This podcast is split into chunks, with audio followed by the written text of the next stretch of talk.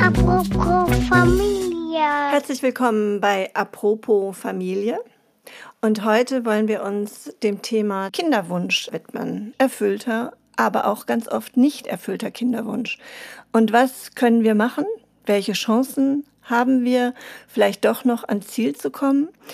Bei mir ist heute, finde ich, ganz spannend, Sandra Lenz.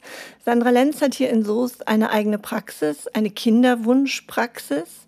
Und das Besondere bei ihr ist, sie hat sich dem Naturheilverfahren, der Naturheilkunde auch verschrieben und kann, hilft Frauen, Familien, eine zu werden, hilft Frauen vielleicht zur Schwangerschaft, hilft Paaren, kann Paare dabei unterstützen, vielleicht doch diesen Kinderwunsch zu erfüllen, je nachdem.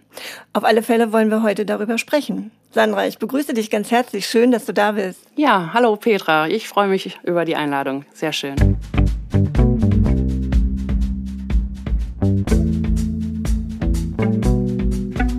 Ja, sehr schön. Und wir beide haben festgestellt, wir kennen uns auch schon von vor zwölf Jahren, als du mit deinen Zwillingen bei mir in der Gruppe warst. Genau, damals im Marienkrankenhaus mit zur PKIP-Gruppe war ich mit meinen Kindern schon bei dir. Genau, das ist jetzt schon ewig her und ich habe nicht mehr so gute Erinnerungen.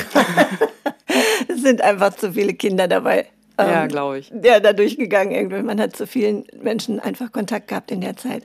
Sandra, aber du machst was richtig Spannendes. Also, du hast eine eigene Praxis. Erzähl doch einfach mal ein bisschen. Ja, genau. Ich habe mich vor zehn Jahren selbstständig gemacht als Heilpraktikerin und ähm, meine erste Patientin, die ich damals hatte, ähm, die kam über eine Freundin. Also ich war fertige Heilpraktikerin und dachte, welche Therapieverfahren lernst du denn? Und mich hat die chinesische Medizin halt ähm, sehr interessiert. Und dann habe ich eine Ausbildung ähm, in der chinesischen Heilkunde gemacht. Nebenbei habe ich dann die therapeutische Frauenmassage gelernt und mich so ein bisschen mit den Hormonen noch mehr auseinandergesetzt. Und meine erste Patientin war dann tatsächlich eine Kinderwunschpatientin. Ähm, die war vorher schon fünf Jahre in Behandlung, hatte mehrere ICSI-Versuche, also ähm, war in der, bei der Reproduktionsmedizin ähm, und hatte danach ein Jahr eine Depression. Und die Frauenärztin hat ihr gesagt, sie könnte auf natürlichem Wege nicht schwanger werden. Und sie kam dann zu mir ähm, und hat gefragt, ob sie noch was tun kann. Und dann haben wir angefangen mit der therapeutischen Frauenmassage und ähm, Ernährungsberatung aus Sicht der chinesischen Medizin, die eine andere ist, als wir das hier im Westen kennen und mit Akupunktur und die war dann nach zehn Monaten schwanger. Und ähm, das war so der Einstieg, ähm, wo mich dann auch ihre Frauenärztin angerufen hat, was wir denn gemacht hätten und wo mich das Thema dann sehr gefesselt hat und ich daraufhin eigentlich fast nur noch auf Fortbildungen war, die zu diesem Thema passten. Mhm. Also noch immer mehr zum Thema Hormone, Schilddrüse, ähm, was hat der Darm äh, mit einer Schwangerschaft zu tun, wenn die Verdauung okay ist und Mikronährstoffe, Spermiogramme und so wurde es immer detaillierter und immer tiefer, dieses Thema dann. Wow, ich merke auch gerade sehr umfassend, wobei ähm, ich mal so ein bisschen nachhake, äh, damit wir so Begrifflichkeiten vielleicht auch nochmal erklären. Was ist ICSI-Methode? Also ICSI-Methode ist, wenn die Frau in einem Kinderwunschzentrum ist. Also die meisten Paare, die hier aus Soest kommen, sind ähm, in Dortmund, Münster, Bielefeld so, wo die Frau ähm, eine Hormonbehandlung bekommt, Eizellen ähm, zu produzieren. Mhm. Ähm, der Mann gibt seinen Samen dort in der Klinik ab und dann wird Samen und Eizelle dort zusammengebracht und in der Hoffnung, dass es zu einer ähm, zu, einer Befruchtung kommt. Und ähm, nach drei bis fünf Tagen, je nach Therapieplan der Klinik, ähm, kommt dann die befruchtete Eizelle oder die befruchteten Eizellen dann zurück in Mamas Bauch. Und ähm, ja, in der Hoffnung, dass dann eine Schwangerschaft daraus entsteht. Also das heißt, es ist eine Befruchtung außerhalb des Körpers. Genau. Ah, okay. Und da gibt es zwei verschiedene Methoden, einmal die IVF und einmal die ICSI. Die IVF heißt, ähm, die Samenzellen werden zu den Eizellen hinzugefügt und die Samenzelle sucht sich ihre Eizelle. Aha. Und bei der ICSI ist es so, dass eine Samenzelle entnommen wird und injiziert wird in die Eizelle. Also zum Beispiel, wenn die Eiwand schon sehr dick ist, dass das Spermium es nicht schafft, dort eindringen zu können oder wenn nur sehr wenig Spermien vorhanden sind. Okay. Also man merkt, ähm, hochfiligran das Ganze, hochempfindlich. Gibt es auch eine Befruchtungsmethode im eigenen Körper? Dann, also ich, ich, hab, ich denke gerade, Quatsch, ne? Also hört sich jetzt so an, alle sagen, ja, natürlich ist ja immer eigentlich im eigenen Körper, wenn es die natürliche Befruchtung ist. Ich habe das gerade im Kopf nochmal gehabt bei ähm, homosexuellen Paaren, die ja auch Befruchtung genau. vornehmen, aber das passiert dann auch oft im eigenen Körper. Ne? Genau, aber es gibt auch noch die Insemination. Da wird mhm. das Sperma ähm, aufbereitet mit einer Nährlösung und wird dann zum optimalen Zeitpunkt des Eisprungs injiziert. Ähm, aber das kann natürlich auch mit Fremdsperma passieren. Also ich habe durchaus auch äh, lesbische Paare bei mir in der mhm. Praxis oder auch, was immer mehr wird, sind Solomütter. Mhm. Also alleinstehende Frauen, die trotzdem Kinderwunsch haben, keinen Partner haben, ähm, ist immer noch in der Gesellschaft wird das sehr stigmatisiert und ist ein Tabuthema und die Frauen haben sehr viel mit Vorwürfen ähm, zu kämpfen. Mhm. Ähm, und das ist natürlich dann auch eine Methode, dass die sich an ein Kinderwunschzentrum wenden können. Es machen nicht alle Kinderwunschzentren, dass die Solomütter behandeln. Ähm, aber da gibt es dann natürlich auch die Methode, dass über eine Insemination nennt sich das dann, mhm. ähm, vielleicht okay. schwanger zu werden. Okay, also jetzt haben wir schon mal so einen großen Kreis, glaube ich, geschlossen von wer hat Kinderwunsch. Also das sind natürlich die ganz normalen Anführungsstrichen Paare, bei denen sich auf natürlichem Weg ähm, der Kinderwunsch nicht erfüllt. Es sind aber auch Frauen, die einfach sagen, ich habe Kinderwunsch, aber keinen Partner. Es sind gleichgeschlechtliche Paare, genau. die sagen, wir hätten gerne ein Kind. Zumindest bei den lesbischen Paaren ist es so. Bei den homosexuellen Männern ist es natürlich schwieriger. Die brauchen dann irgendwie jemanden, der ihnen das Kind austrägt. Aber auch da könnte es ja durchaus sein, dass sich einer entscheidet, ich spende meinen Samen für die und die Frau oder für die und die Eizelle? Das wäre theoretisch möglich. Ähm, rechtlich sind in Deutschland die Gesetze natürlich etwas anders, ähm, sag mal im Hinblick auf Leihmutterschaften. Mhm. Ähm, oder auch Embryonentransfer ähm, ist das hier etwas schwieriger als zum Beispiel ähm, im Ausland ne, mhm. oder in Amerika. Und natürlich ähm, auch Samenspende ist in Deutschland schon gang und gäbe. Ähm, eine Eizellspende, wenn eine Frau zum Beispiel ähm, schon früh in den Wechseljahren ist, mhm. mit teilweise Anfang 30 vielleicht und keine Eizellen mehr hat, ist es ihr in Deutschland nicht möglich, eine gespendete Eizelle zu bekommen. Okay. Boah, ich merke gerade, das ist echt ein riesen Thema, ne? Also es ist richtig groß. Und was jetzt auch noch spannend war an deiner Eingangs, an deinem Eingangsstatement war, also der Darm sollte in Ordnung sein. Äh, die Massage hilft, kann helfen. Das ist eine typische, frauentypische Massage, die du gerade ähm, beschrieben oder benannt hast. Beschrieben hast du sie noch nicht benannt hast. Also Erklär das mal genauer. Da kommt man ja erstmal nicht so drauf. Schilddrüse, okay, da wird man noch sagen, das ist sowas, wo wir Frauen immer mal drauf angesprochen werden, ist die Schilddrüse in Ordnung. Aber bei einer Schwangerschaft wäre das auch nicht das Erste, woran ich denke. Ist die Schilddrüse in Ordnung? Ist mein Darm in Ordnung? Ja, genau. Also das ist auch so ein bisschen aus Sicht der chinesischen Medizin. Ähm, wenn wir überlegen, wo liegt unsere Gebärmutter und wo liegt unser Darm, das sind schon äh, sehr eng aneinanderliegende Organe. Und wenn ich frage auch immer nach den Stuhlgewohnheiten ähm, der Paare und wenn die Frau sagt, sie hat Verstopfung und kann vielleicht nur einmal in der Woche auf die Toilette gehen, sage ich, oh, das ist nicht in Ordnung. Mhm. Da sammelt sich was an und nebenan soll aber jemand einziehen. Ne? Mhm. Und ähm, dann ist es natürlich auch so, dann nehmen sehr viele Frauen schon, Männer auch, Mikronährstoffe. Also der Markt ist voll davon. Ne?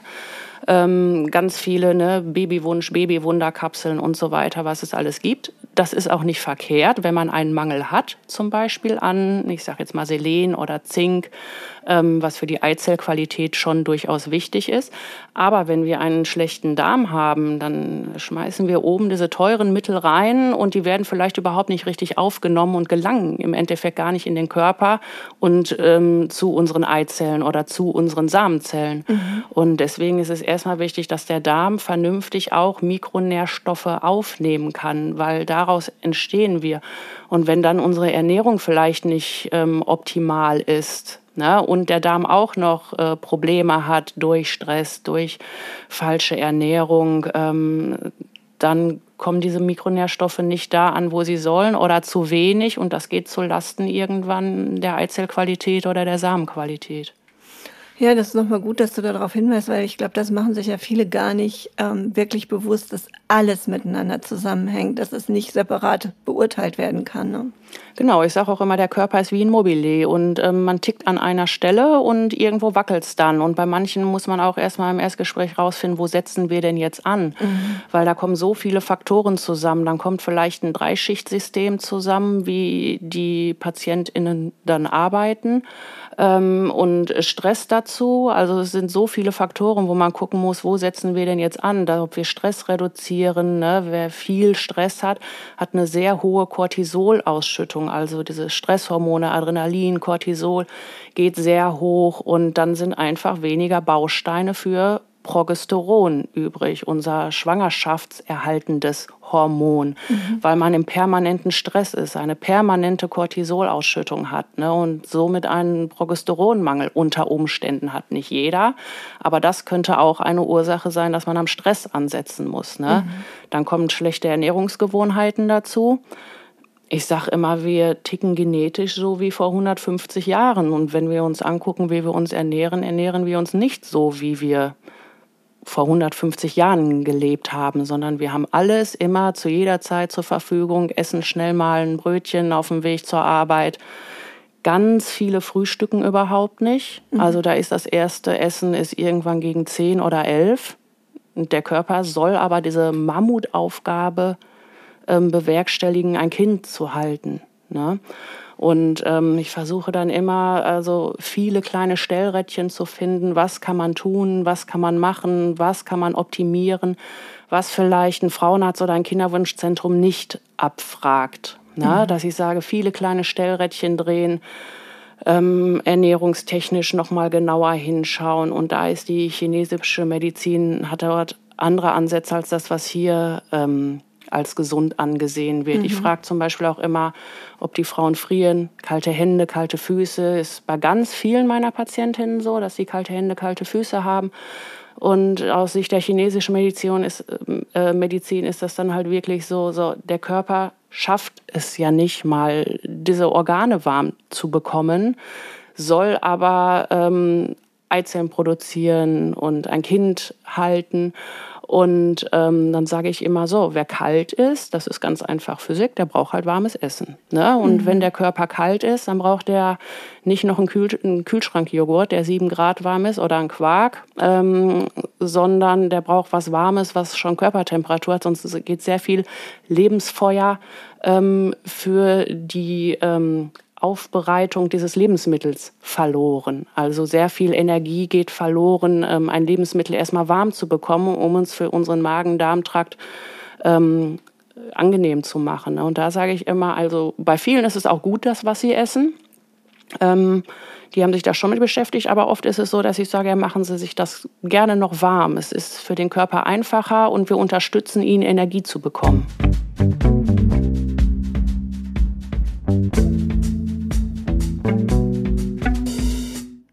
Hört sich, wenn du das jetzt so erzählst, total logisch an. Also es ist ja eine zwingende Logik, dass ich denke, okay, wenn ich sowieso schon kalt bin und esse dann noch was Kaltes, dann wird mir ganz bestimmt nicht warm. Also ist ja auch so. Ja, genau. Und ähm, das versuche ich auch immer sehr gut so zu erklären. Und den meisten Frauen macht das dann auch äh, Sinn. Dass, aber das ist das, was hier im Westen oft so gesund ist. Dann trinken die noch kalte Smoothies und Salate und ein Vollkornbrot mit einer Gurke drauf. Und ich sage, oh, und ihr Körper ist schon echt sehr geschwächt, hat vielleicht auch schon ähm, viel erlebt. Ne? Also zu mir kommen ja auch Frauen, die vielleicht schon Schwangerschaften hinter sich haben oder schon hohen Stresspegel haben. Und ähm, dann kriegt er dieses kalte vermeintlich gesunde Essen und muss dann auch noch diesen kalten Smoothie warm kriegen. Und die Frauen sitzen da, sind am Frieren. Also selbst bei diesen Temperaturen ähm, haben die manchmal noch ein Jäckchen drüber. Und ich sage dann, ihnen ist ja jetzt kalt und sie haben eiskalte Füße und wir haben draußen eigentlich 35 Grad. Und sie haben heute Morgen ihren Quark aus dem Kühlschrank gegessen, heute Mittag einen Salat. Wir stellen mal in der Ernährung was um. Es ist eigentlich was ganz ähm, für mich leuchtet das halt sehr ein. Deswegen fand ich diese chinesische Ernährungsidee auch ähm, sehr einleuchtend. Mhm. Ich finde, du hast gerade so eine schöne Formulierung gebraucht. Der Körper hat ja auch schon viel erlebt. Wenn wir, wenn ich jetzt so gucke bei mir, was ich so mitkriege, was ich so höre, und ich bin da ja nun überhaupt keine Fachfrau, sondern ich höre nur viel, dann würde ich sagen, das ist ja immer noch hauptsächlich ein Frauenthema. Also wenn die Frauen nicht schwanger werden, dann ist es so, ja, mach dir mal weniger Stress. Du musst dir auch mal, mal die Ruhe antun. Ja, dann mach mal dies, dann mach mal das. Und auch die Frauen begeben sich ja, wie du schon gerade sagst, in dieses Prozedere von Hormonbehandlung, von Untersuchung, von, ja, finde ich, Dauerstress, wenn sie mal in der Kinderwunschpraxis gelandet sind, oder? Ja, ähm, das ist leider immer noch so ein Thema. Also bei mir in den letzten zehn Jahren haben zweimal Männer angerufen, um einen Termin zu bekommen, weil ihr Spermiogramm betroffen war. Aber in der Regel ist es so, ähm, ein Paar versucht ein Kind zu bekommen und die Frau, dann klappt das nicht und dann geht die Frau zum Arzt mhm. und ähm, dann ja, probieren Sie noch mal oder man nimmt mal Blut ab oder kontrolliert mal die Schilddrüse oder was dann so passiert mit den Frauen. Ähm, und dass der Mann von sich aus oder so mal sagt, so ja, wir machen mal ein Spermiogramm oder der Arzt das empfiehlt, ist äh, sehr selten. Also das passiert erstmal in der Regel nicht.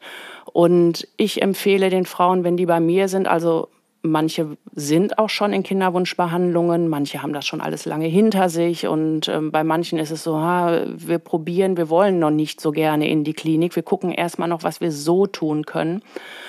Und ich empfehle immer allen Frauen, keine starken Hormone zu nehmen, ohne dass ein Spermiogramm vorliegt, was leider immer noch gang und gäbe ist. Dass es dann erstmal, also heißt, also Clomiphen ist so ein Standardmedikament, um so den Eisprung zu fördern. Und dann frage ich die Frauen im Erstgespräch, ja, wie lange nehmen sie das? Und dann nehmen die das teilweise schon zwei Jahre ähm, hatten aber immer einen regelmäßigen Zyklus, sind vielleicht, ich sage jetzt mal 32, 33, ne, nehmen jetzt seit Monaten oder das heftigste war halt wirklich zwei Jahre Clomiphen und es liegt noch kein Spermiogramm vor. Und da denke ich, das darf eigentlich nicht passieren. Das muss man mit abklären, weil sonst doktert man an den Frauen rum ohne, und die Ursache liegt vielleicht beim Mann. Und dass die Ursache ähm, im Spermiogramm liegt, das wird äh, zunehmend mehr. Ne? Also die Normwerte der Spermiogramme wurden in den letzten 20 Jahren auch angeglichen. Ähm, das heißt, ja, das Spermiogramm ist in der Norm. Das heißt aber, ja, vor 20 Jahren wäre es noch schlecht gewesen. Und das ist vielen auch nicht bewusst. Ne? Mhm. Und dann kommen die Paare mit dem Spermiogramm oder der Mann sagt, nee, mein Spermiogramm ist ja normal. Ich sage, ja, ähm, das ist, diese Werte sind heute normal, leider.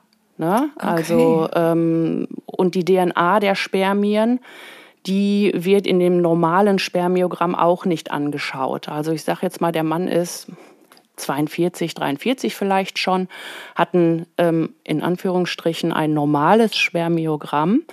Ähm, und dann sage ich, naja, die DNA fängt an zu bröckeln ab mhm. dem 35. Lebensjahr. Und es ist ja lange in unseren Köpfen drin gewesen, Männer können auch mit 80 noch Kinder zeugen. Können die auch?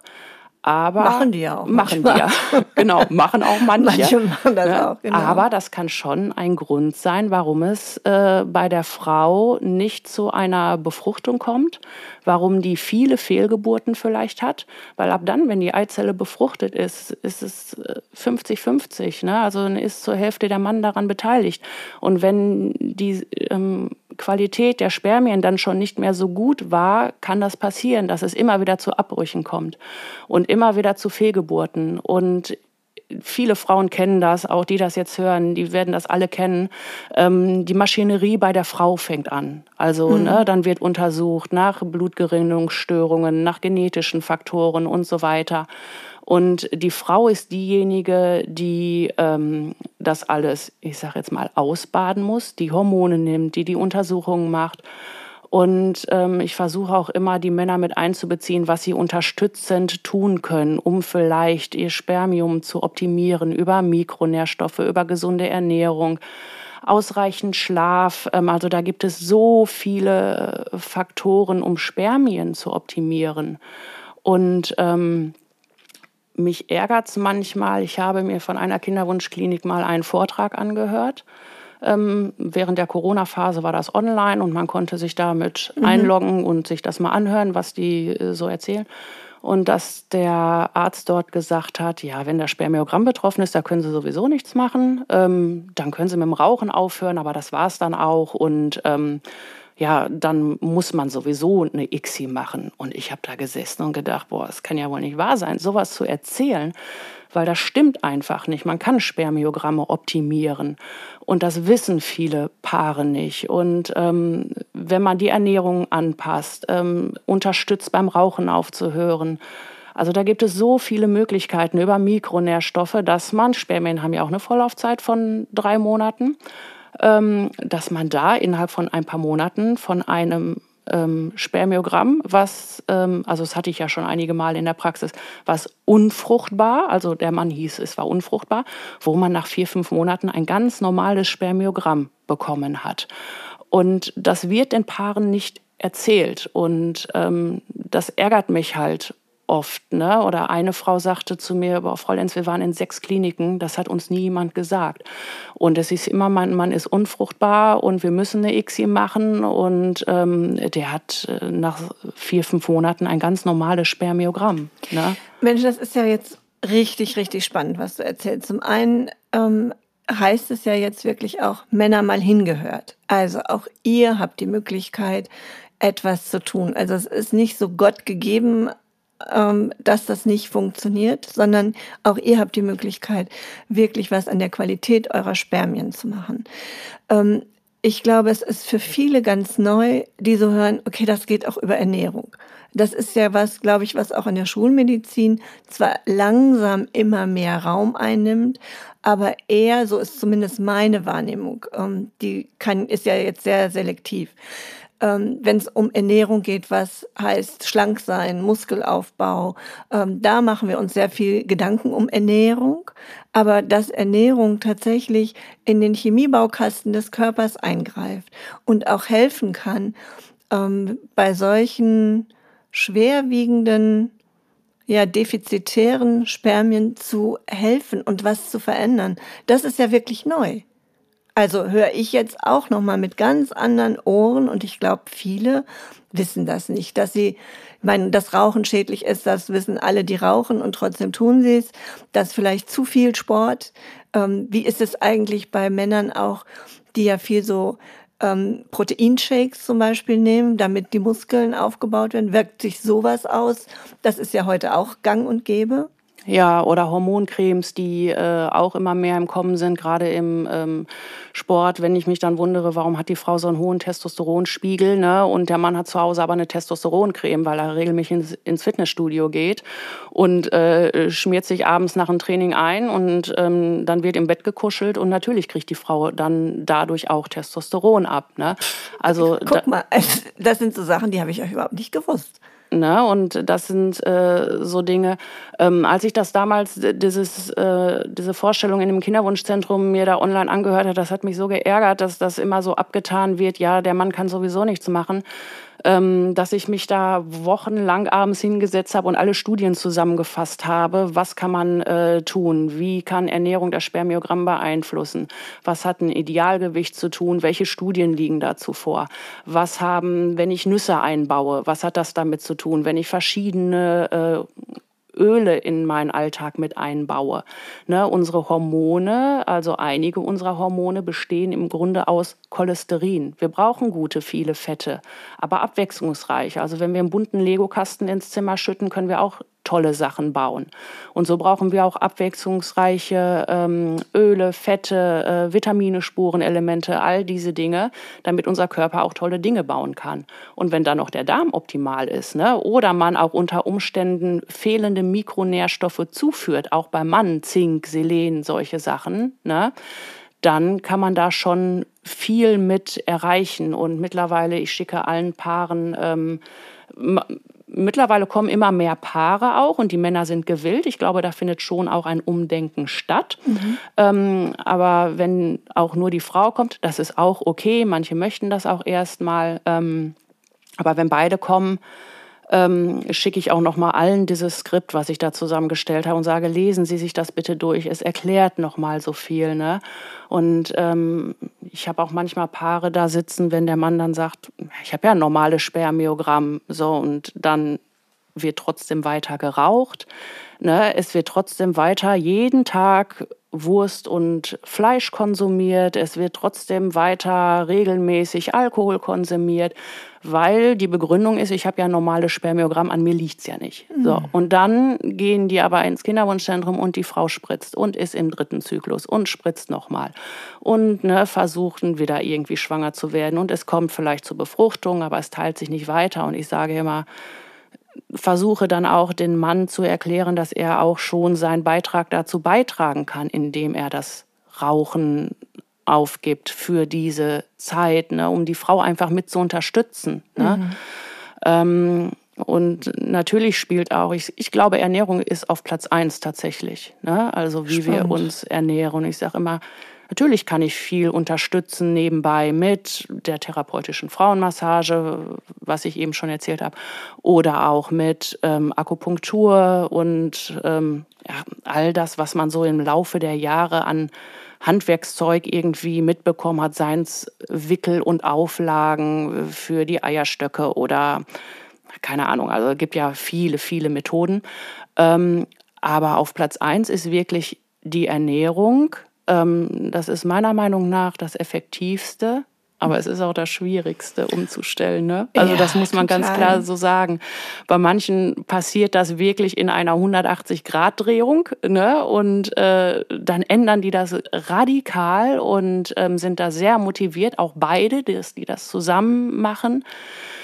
Ja, und bei manchen ist es tatsächlich so, ja, da will man nicht so ran. Das ist anstrengend. Ne? Man muss was tun und ändern. Und ähm, manche sagen auch so, ja, vielleicht gibt's, ja, es ist ja so typisch Heilpraktiker, vielleicht haben sie ja irgendwelche Globulis. Ähm, und dann sage ich immer, ja, damit alleine ist es nicht getan. Ne? Also es ist schon auch viel äh, Arbeit zu Hause. Wie kriege ich mehr Bewegung rein ähm, in meinen Alltag, ne? um vielleicht noch mal fünf Kilo abzunehmen? Ähm, wie kann ich meinen Schlaf verbessern oder ne, wie kriege ich Ruhephasen rein, um auch diesen Cortisolspiegel, wenn ich den mal messe und den äh, Frauen zeige, sind die auch oft erschrocken. Oh, so sieht das aus, okay.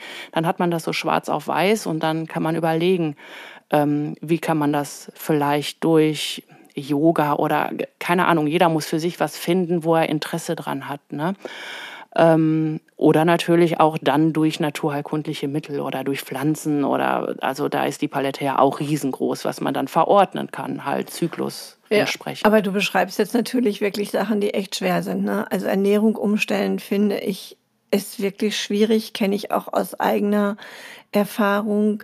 Stressabbau ist ja auch manchmal echt schwierig, je nachdem, in welchen ähm, Kontexten ich unterwegs bin. Also manchmal habe ich mich auch an Stress einfach gewöhnt, an einen bestimmten Stresspegel. So, ähm, das sind ja alles so Sachen, die finde ich schon wirklich auch anstrengend. Also das bedeutet ja viel Umdenken, viel kontrolliertes Handeln, sich viel eben damit beschäftigen.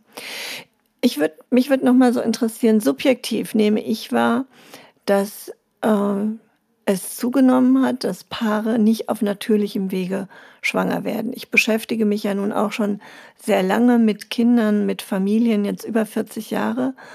Und dass so Kinderwunschbehandlung ähm, heute, finde ich, fast an der Tagesordnung ist. Also es gibt keine Veranstaltung mehr, keine Gruppe, in der Frauen sind, ähm, die nicht erzählen können, ich habe sowas. Also es kommt wirklich oft vor, dass wir zwei, drei Frauen haben, die sagen, ja, ich habe eine Kinderwunschbehandlung mit äh, hinter mir.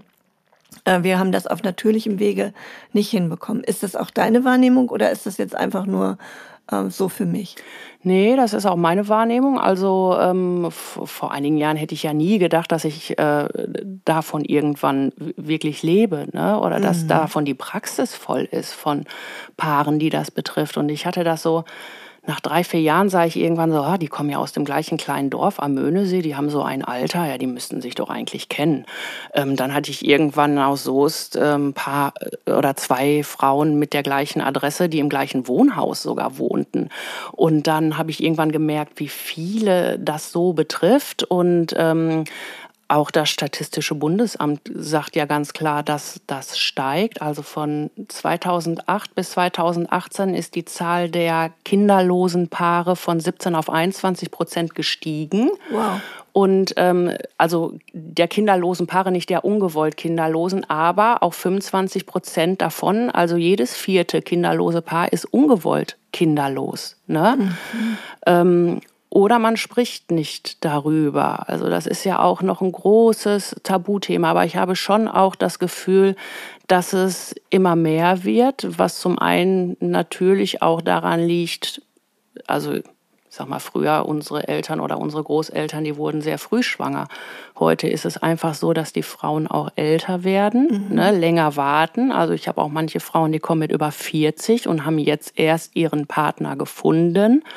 Ne? Mhm. Ähm, und auch, ähm, ich glaube, es gibt immer mehr Schilddrüsenproblematiken. Also das ist so viele Frauen, die mit der Schilddrüse Probleme haben. Beschreib das nochmal ein bisschen genauer. Also Schilddrüse, warum ist Schilddrüse ein großes Thema? Ähm, es gibt immer mehr Frauen, die Schilddrüsenerkrankungen haben, sei es eine Unterfunktion oder eine Überfunktion, ja weniger, meistens Unterfunktion oder eine Hashimoto, eine Autoimmunerkrankung der Schilddrüse, die auch immer äh, mehr wird, so dass ich, dass schon viele junge Frauen auch L-Tyroxin nehmen, also ein Schilddrüsenmedikament.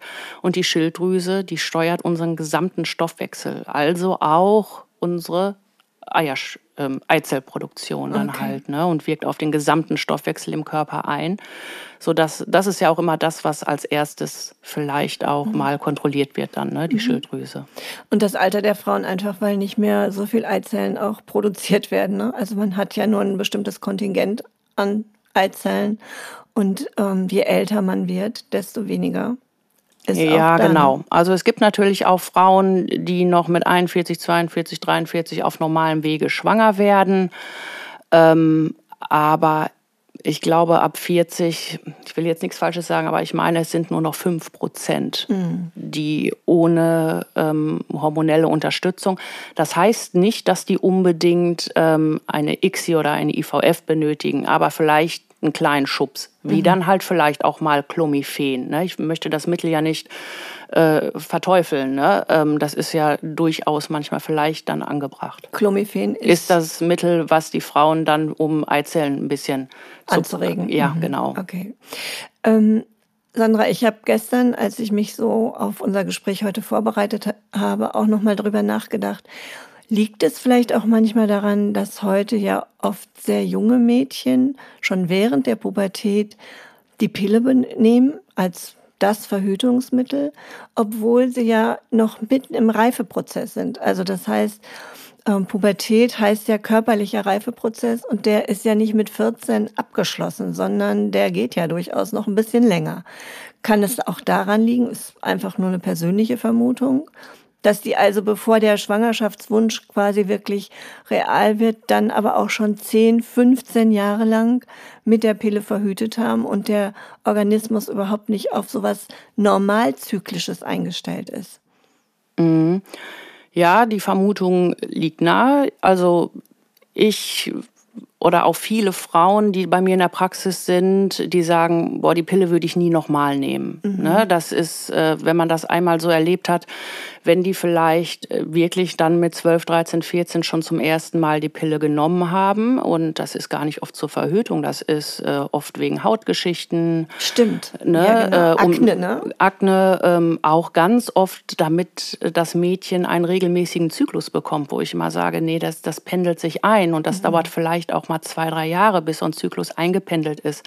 Und so wird er gezwungen, regelmäßig zu sein. Ähm, dann ja auch diese Geschichten, ah, Sie haben Migräne, ja, dann nehmen Sie die Pille drei Monate durch und ähm, setzen dann einmal ab, dann kriegt die Frau eine Abbruchblutung, hat vielleicht auch Migräne, ähm, aber dann halt nur drei, viermal im Jahr. Ne? Also es wird mhm. sehr viel mit unserem Zyklus rumexperimentiert und äh, gelenkt und getan und gemacht. Ja, und ähm, wir sind natürlich auch so darauf gepolt, schon ab der Aufklärung in der Schule, also siebte, achte Klasse, wenn Sexualkundeunterricht ist, geht es darum, wie wird man nicht schwanger. Also es geht um Verhütung. Mhm. Und ähm, dieses Thema, dass es auch ungewollte Kinderlosigkeit gibt, das ist, das ist da ja überhaupt nicht vorhanden. Also da fängt das Tabuthema schon an. Es fängt eigentlich da schon, geht es nur um Verhütung. Und man hat 20 Jahre lang vielleicht im Kopf, oh Gott, ich habe die Pille vergessen, vielleicht könnte ich schwanger sein. Mhm. Kenne ich von mir selber als junger Mensch ja durchaus auch. Ne? Also ich glaube, das kennen viele Frauen, oh Gott, ich habe die Pille vergessen oder ähm, oh Gott, was passiert jetzt? Also man hat sehr, sehr lange oft im Kopf, bloß nicht schwanger zu werden, wenn ich einmal die Pille nicht genommen habe. Also ist auch im Kopf, ich setze die ab und werde schwanger. Und das passiert auch bei manchen, klappt das auch. Aber bei sehr, sehr vielen passiert das eben nicht. Und der Körper braucht erst mal ein Jahr, um in diesen Zyklus reinzufinden. Ähm, und dann kommt erst mal vielleicht die Akne richtig durch oder dann passiert erst mal irgendwas. Ne? Aber ja, die Vermutung ähm, könnte schon naheliegen. Also ich würde jetzt ja, die Pille ist ein gutes Verhütungsmittel. Äh, ne? Da, wenn Frauen sagen so, nee, ich möchte aber kein Kondom haben oder irgendwie sowas, hat vielleicht auch ihre Berechtigung, aber in so jungen Jahren oder aufgrund einen Zyklus unbedingt regelmäßig zu kriegen oder um Hautunreinheiten zu bekämpfen oder was ja auch teilweise Thema ist in den Klassen, der Busen wächst dann. Ne? Ähm, bei den 15-, 16-Jährigen. Ähm Ach, oft schon früher, schon mit 10, 11 fängt das ja manchmal bei den Mädchen an, dass der Körper sich verändert, was ja auch dahin gehört. Also ja, genau, genau. Und natürlich findet da ein Eingriff statt irgendwo. Und ich natürlich aus Sicht eines Heilpraktikers würde sagen, nimmt nicht zu früh die Pille. Oder nimmt sie gar nicht. Ne? Gibt auch andere Verhütungsmethoden.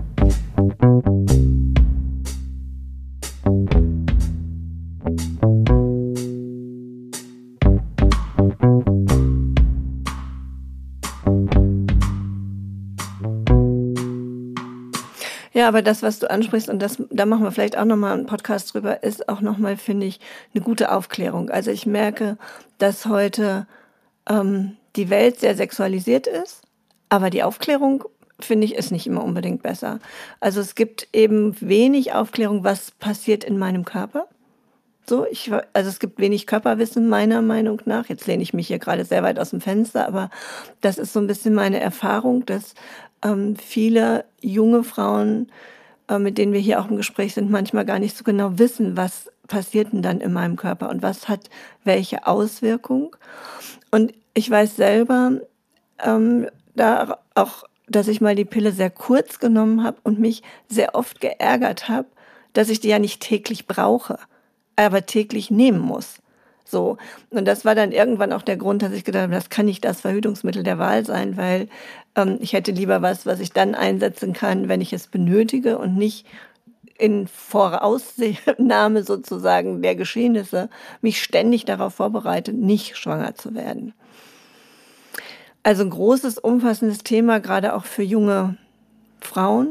Und auch ähm, für, die, für Jungs. Ne? Also man muss auch äh, immer mehr Jungs, glaube ich, mit äh, einbeziehen. Also da gibt's auch ähm, ganz tolle Projekte und Programme, die an die Schulen gehen und sagen, ähm, bei Befragungen, die Jungs haben schon auch Interesse darüber, mhm. Bescheid zu wissen, ähm, was ist mit meiner Freundin los, ne?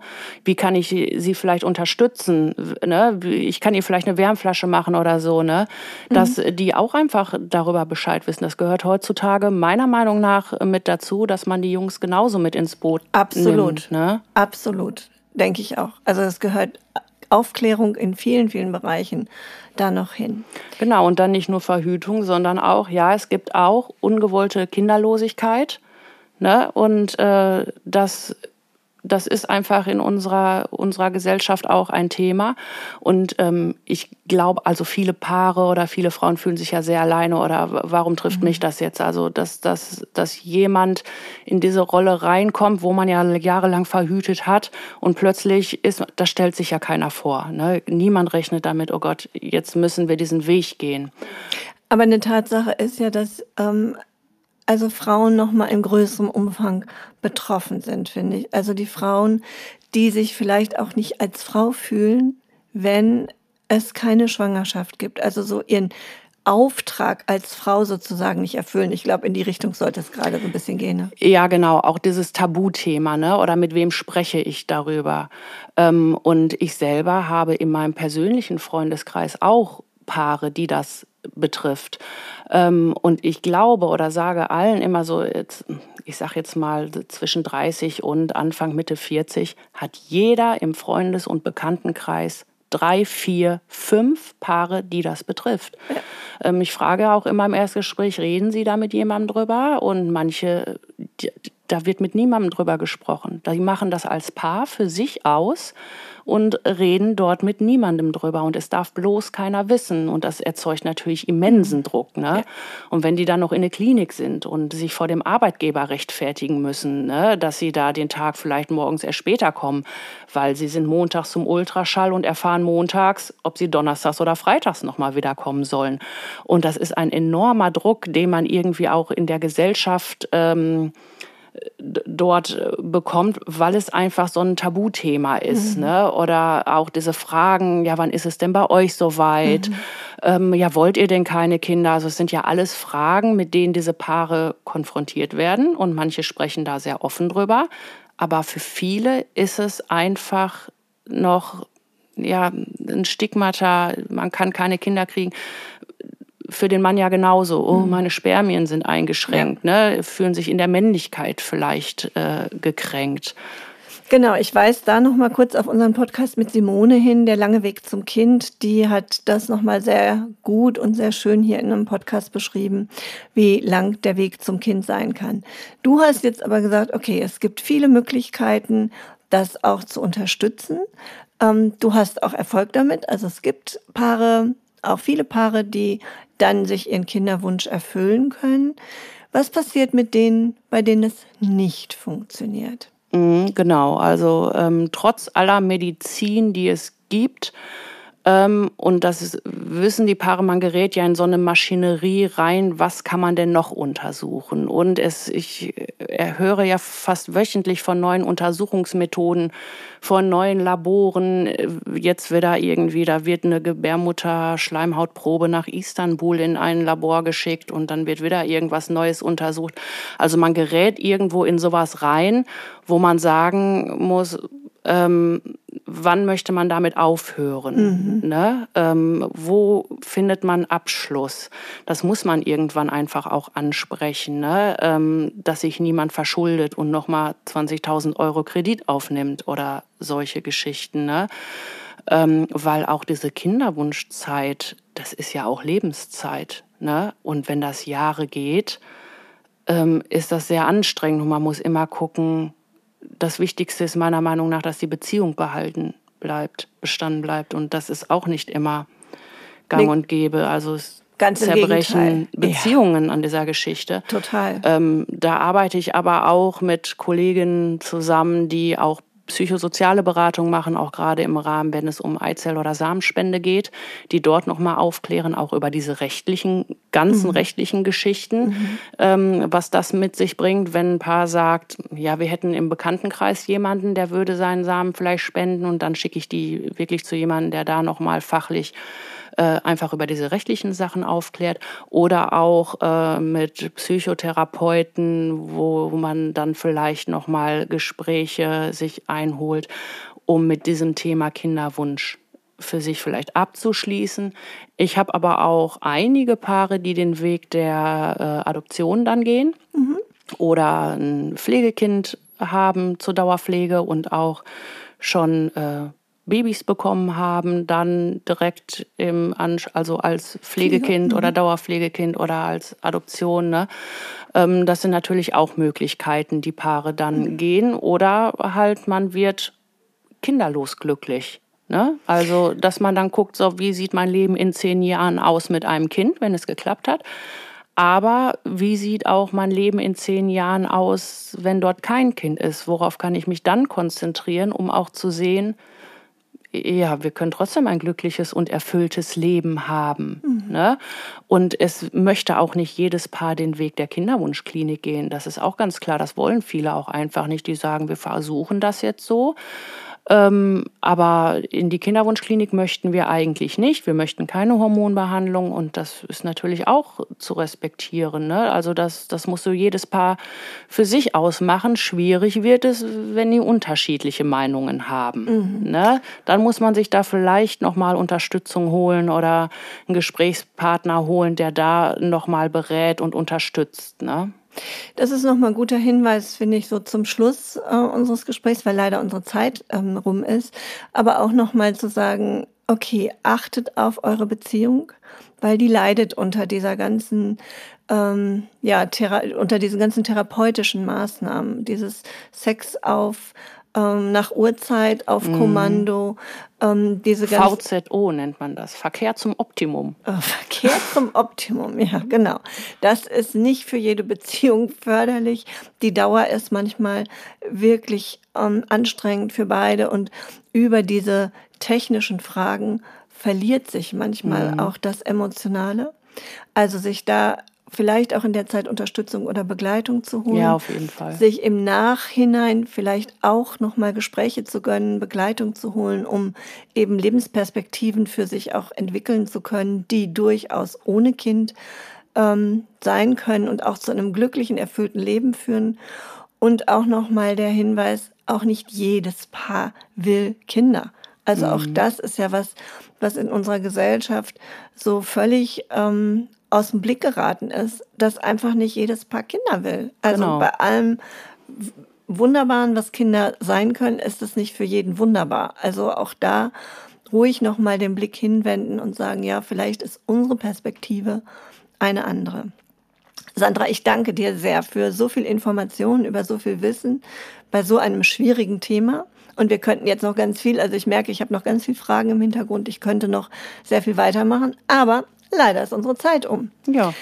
So ist das manchmal. So ist das. Genau.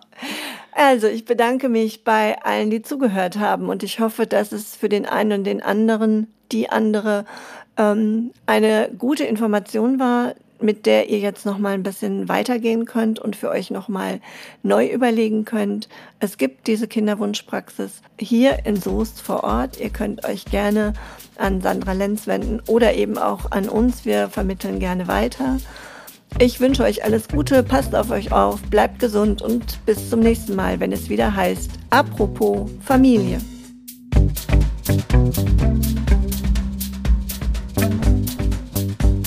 Apropos Familie.